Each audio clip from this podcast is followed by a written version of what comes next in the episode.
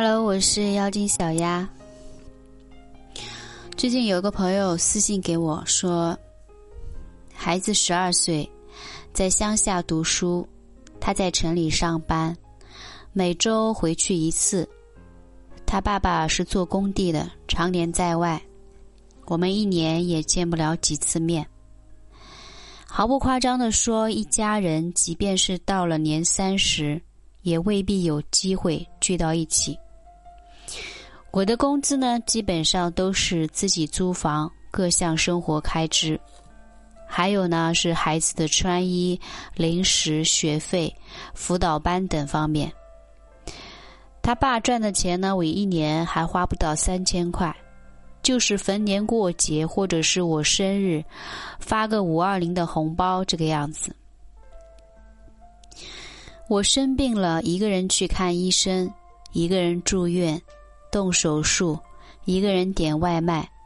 发生地震了，我一个人跑下楼，坐在公园里待一夜。心情不好的时候呢，工作压力大的时候，一个人买几瓶酒回去喝。完了之后，自己抱着自己痛哭流涕。这个男人与我何用？她和她老公呢，两个人分居十多年，早就没有爱了。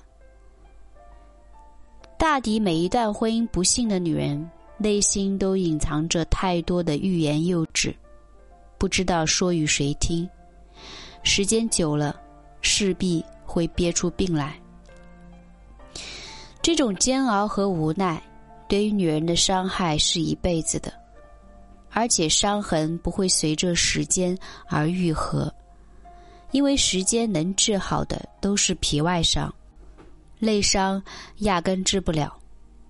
除非身边能够出现一位能够知她冷暖、懂她悲欢的男人，以往所吃的苦。所遭的对罪才有可能渐渐的平复，否则注定是离婚的结局，因为失望攒够了，真的死心了。孩子长大了，我们离婚吧。丈夫收到妻子的微信，心如刀绞，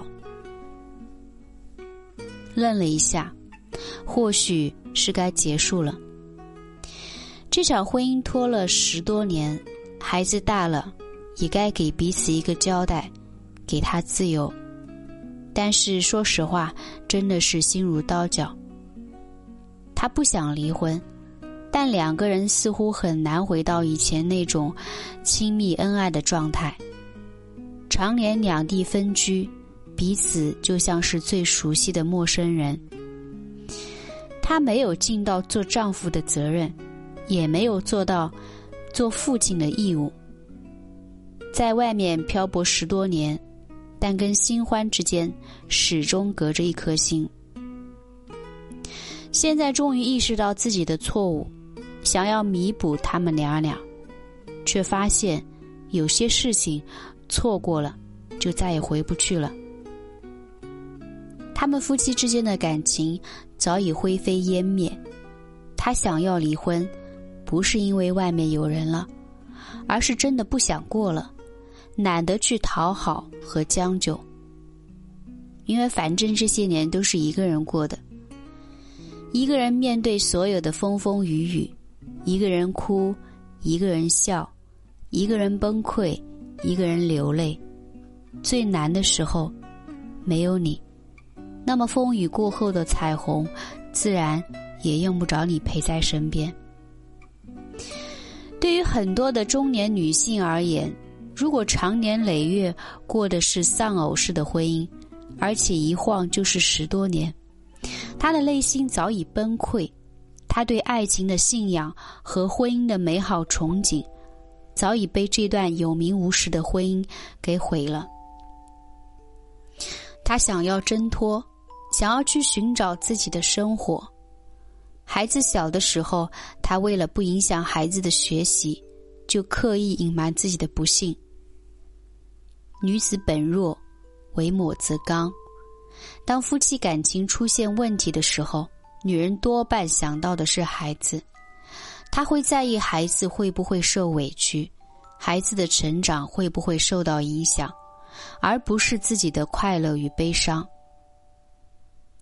等孩子长大，他才有机会腾出手来为自己而活。打一个不恰当的比喻，婚姻呢就像是玻璃做的，一旦破碎，就是一地的碎片，再也无法拼凑。但是为了孩子，女性会愿意委曲求全，保留家庭的形式感。等到孩子真正长大成年，或者说是可以理解妈妈的时候，他才会考虑自己。少年派中，裴英过了十多年的丧偶式婚姻，从没有想过为自己活一把，直到前三一口亲口告诉妈妈：“你离婚吧，我跟你。”她才鼓起勇气去追求新的幸福。我的朋友也是一样，她给丈夫发发微信要求离婚，一方面是真的不爱了，一方面呢是孩子大了可以解脱了。中国式婚姻总是免不了捆绑很多的亲情和家庭责任，在里面的人想要挣脱，难度特别的大。能够挣脱的人，也往往是脱了一层皮。但好的爱情不是一生只够爱一个人，而是你拥有了选择权。站在女性的视角，我痛哭流涕的时候，你无关痛痒；我累死累活的时候，你不管不顾。现在我终于熬过来了，孩子大了，要你何用？朋友的经历不知道是多少同同类的真实写照。我们不鼓励离婚，但是我们也不鼓励窝窝囊囊、凄凄惨惨一辈子。如果有他没他都一个样，那干嘛要多此一举？人啊，被逼到一定的份上，潜力是无穷的。不幸的婚姻可以把女人逼成女汉子，房子。我买车子，我开孩子，我养。而男人在迷途知返的时候，早已没有了选择权。这就是背叛的代价。我是妖精小丫，如果你喜欢我的音频，就订阅关注我。如果你想找人倾诉的话，可以私信我。